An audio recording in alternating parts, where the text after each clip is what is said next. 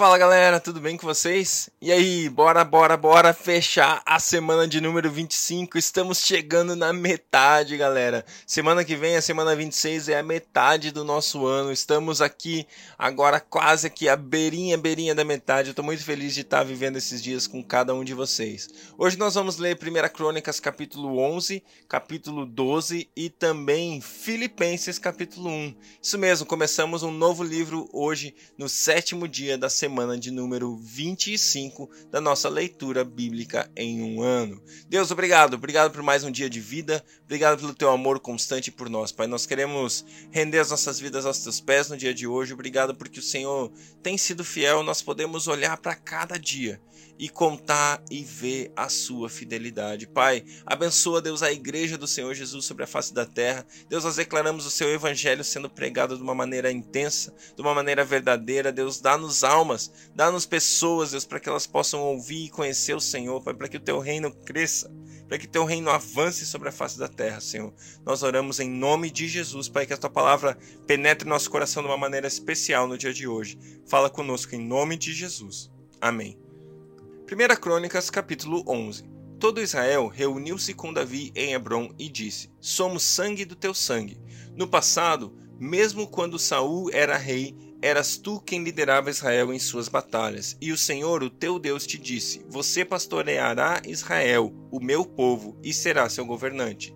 Então todas as autoridades de Israel foram ao encontro ao do rei Davi em Hebron, onde este fez um acordo com eles perante o Senhor, e ali ungiram Davi, rei de Israel, conforme o Senhor havia anunciado por meio de Samuel. Davi e todos os israelitas marcharam para Jerusalém, que é Jebus. Os jebuseus, habitantes da cidade, disseram a Davi: Você não entrará aqui. No entanto, Davi conquistou a fortaleza de Sião, a cidade de Davi. Naquele dia, Davi disse: O primeiro que atacar os jebuseus se tornará o comandante do meu exército. Joabe, filho de Zeruia, foi o primeiro e por isso recebeu o comando do exército. Davi passou a morar na fortaleza e por isso ela foi chamada cidade de Davi. Ele reconstruiu a cidade ao redor da fortaleza, desde o Milo até os muros ao redor, e Joabe restaurou o restante da cidade. E Davi ia se tornando cada vez mais poderoso, pois o Senhor dos Exércitos estava com ele. Estes foram os chefes dos principais guerreiros que Davi, junto com todo Israel, deram um grande apoio para estender o seu reinado a todo o país, conforme o Senhor lhe havia prometido. Esta é a lista deles: Jazobeão, um Acmonita, chefe dos oficiais. Foi ele que, empunhando sua lança, matou 300 homens numa mesma batalha. Depois, Eleazar, filho de Dodô de Aoi, um dos três principais guerreiros. Ele estava com Davi na plantação de cevada de Paz-Damim, onde os filisteus se reuniram para a guerra. As tropas israelitas fugiam dos filisteus, mas eles mantiveram sua posição no meio da plantação. Eles a defenderam e feriram os filisteus, e o Senhor lhes deu uma grande vitória. Quando um grupo de filisteus estava acampado no vale de Refaim, três chefes do batalhão dos 30 foram encontrar Davi na rocha que ia perto da caverna de Adulão. Estando Davi nessa fortaleza e o destacamento filisteu em Belém, Davi expressou seu desejo: quem me dera, me, quem me dera me trouxessem água da cisterna que fica junto à porta de Belém.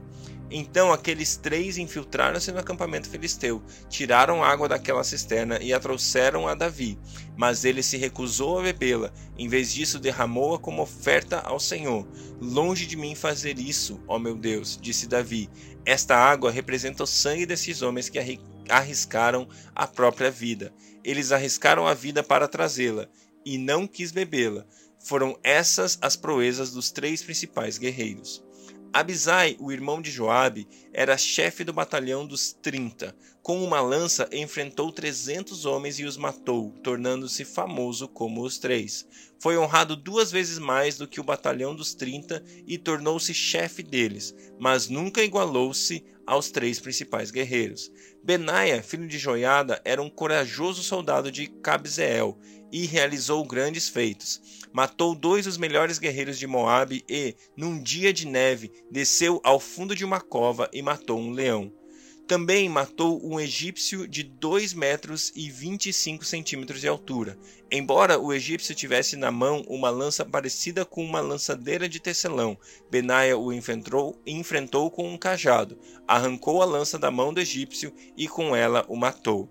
Estes foram os grandes feitos de Benaia, filho de Joiada, que também foi famoso como os três principais guerreiros de Davi. Foi mais honrado do que qualquer dos trinta, mas nunca se igualou aos três, e Davi lhe deu o comando de sua guarda pessoal. Os outros guerreiros foram Azael, irmão de Joabe, Elanã, filho de Dodô de Belém, Samote de Aror, Eles de Pelon, Ira, filho de Iques e Tecoa, é, Abiezer de Anatote, Sibecai de Uzate, Ilai de Aui, Maarai de Neftofate, Elede filho de Baaná, de Netofate, Itai, filho de Ribai, de Gibeá, de Benjamim, Benaia, de Piratom, Urai, dos riachos de Gaás, Abiel, de Arbate, Azavete, de Baurim, Eliaba, de Saalbon, os filhos de Assem, de Gizon, Jonatas, filho de Sage, de Arar, Aião, filho de Sacar, de Arar, de Arar, Elifal, filho de Ur, Éfer de Mequerete, Mequerate, Aias de Pelon,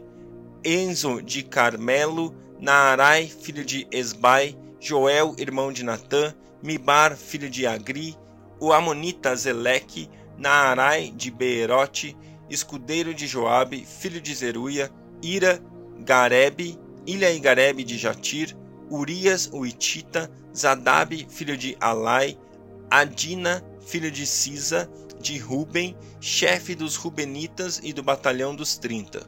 Anã, filho de Maaca, Josafá de Mitete, Uzia de Asterote, Sama e Jeiel, filhos de Otão de Aroer, Gedial, filho de Sinri, irmão de Joá de Tis, Eliel de Maave, Jeribai e Josavias, filhos de Eunaão, Itmã, o Monamita, e Eliel, Obed e Jaaziel de Mesoba. 1 Crônicas capítulo 12 Estes são os que se juntaram a Davi em Ziclac, onde se escondia de Saul, filho de Quis. Eles estavam entre os combatentes que o ajudaram na guerra, tanto com a mão direita como com a esquerda utilizavam arco e flecha e a funda para tirar pedras. Pertenciam à tribo de Benjamim e eram parentes de Saul. Aizer, o chefe deles, e Joás, filhos de Semaá, de Gibea, Gesiel e Pelete, filhos de Asmavete, Beraca, Jeú e Anatote, e Ismaías de Gibeon, um grande guerreiro do batalhão dos trinta e chefe deles.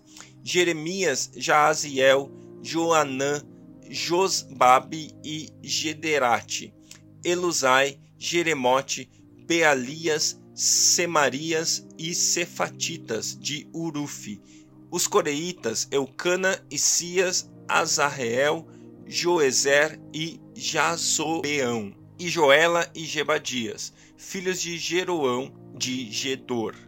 Da tribo de Gade, alguns aliaram-se a Davi em sua fortaleza no deserto, eram guerreiros corajosos, prontos para o combate, e sabiam lutar com escudo e com lança. Tinham a bravura de um leão e eram ágeis como gazelas nos montes. Ézer era o primeiro, Obadias o segundo, Eliabe o terceiro, Mismama, Mismana o quarto e Jeremias o quinto, Atai o sexto, Eliel o sétimo, Joanã o oitavo, Eus, Eusababe, Eusabade o nono, Jeremias o décimo e Macbanai era o décimo primeiro. Todos esses em Gade eram chefes de exército. O menor valia por cem e o maior enfrentava mil. Eles foram foram eles que atravessaram o Jordão no primeiro mês do ano, quando o rio transborda em todas as suas margens, e puseram em fuga todos os que moravam nos vales a leste, a leste e a oeste. Alguns outros benjamitas e certos homens de Judá também vieram a Davi em sua fortaleza. Davi saiu ao encontro deles e lhes disse: Se vocês vieram em paz para me ajudarem, estou pronto a recebê-los. Mas se quiserem se quiserem trair-me e entregar-me aos meus inimigos, sendo que as minhas mãos não te cometeram violência, que o Deus de nossos antepassados veja tudo isso e julgue vocês.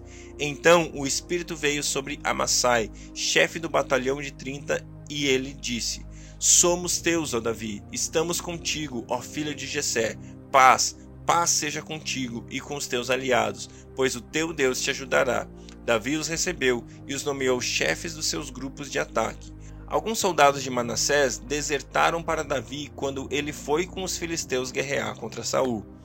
Eles não ajudaram os filisteus porque os seus chefes os aconselharam e os mandaram embora, dizendo: Pagaremos com a vida, caso Davi deserte e passe para Saul, seu senhor.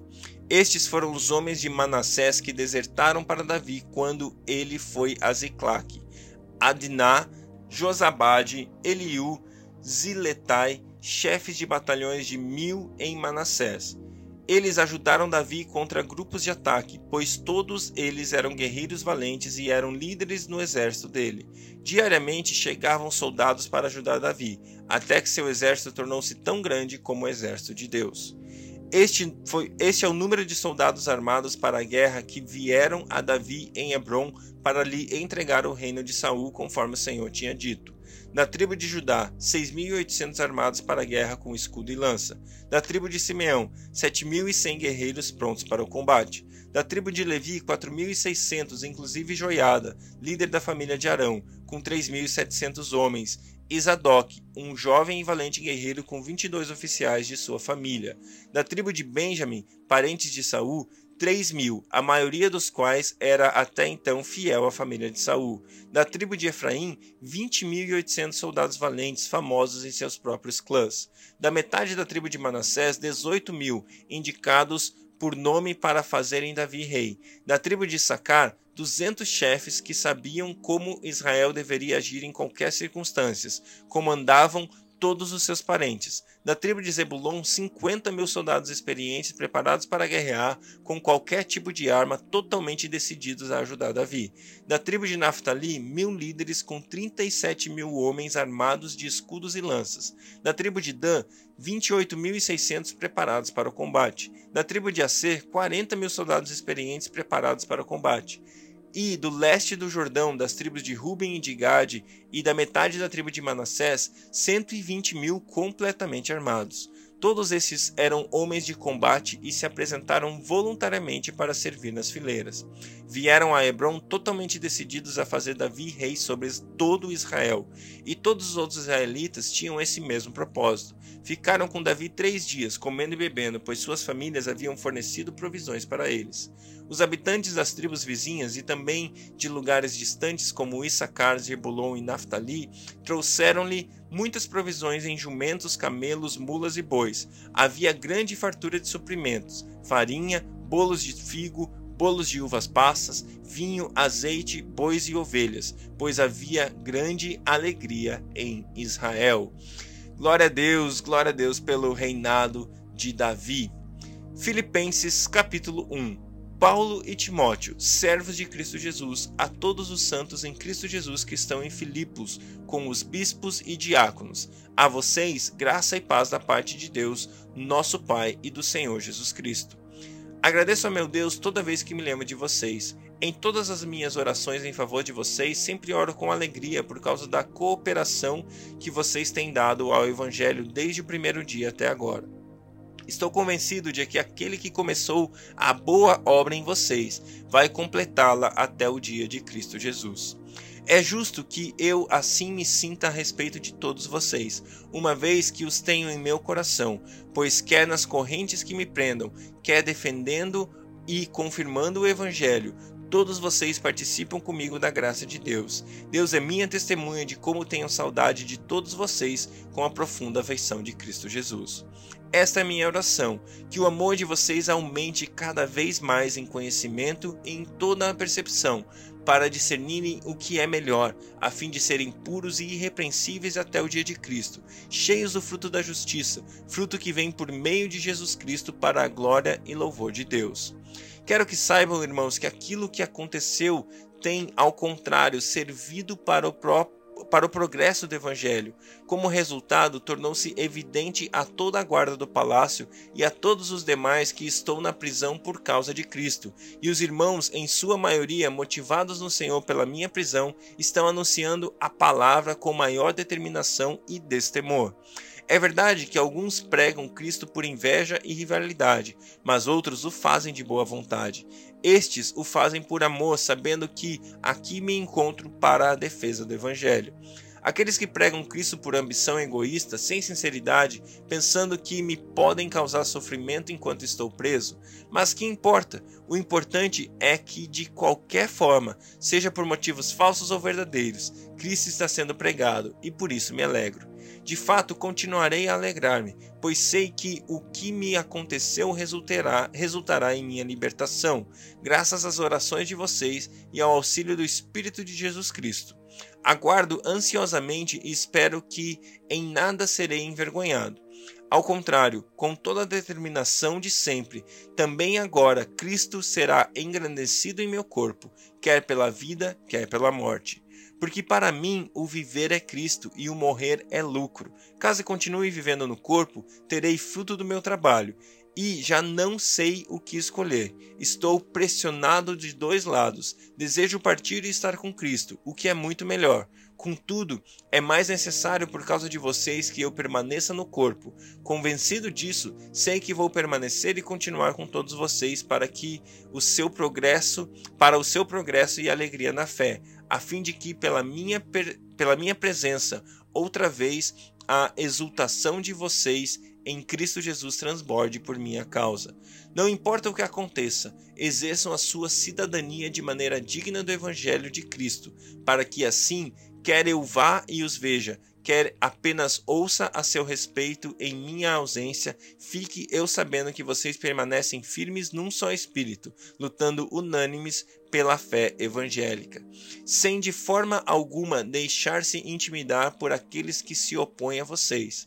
Para eles, isso é sinal de destruição, mas para vocês, de salvação, e isso é da parte de Deus pois a vocês foi dado o privilégio de não apenas crer em Cristo, mas também de sofrer por ele, já que estão passando pelo mesmo combate que me viram enfrentar e agora ouvem que ainda enfrento. Glória a Deus, glória a Deus pela sua palavra.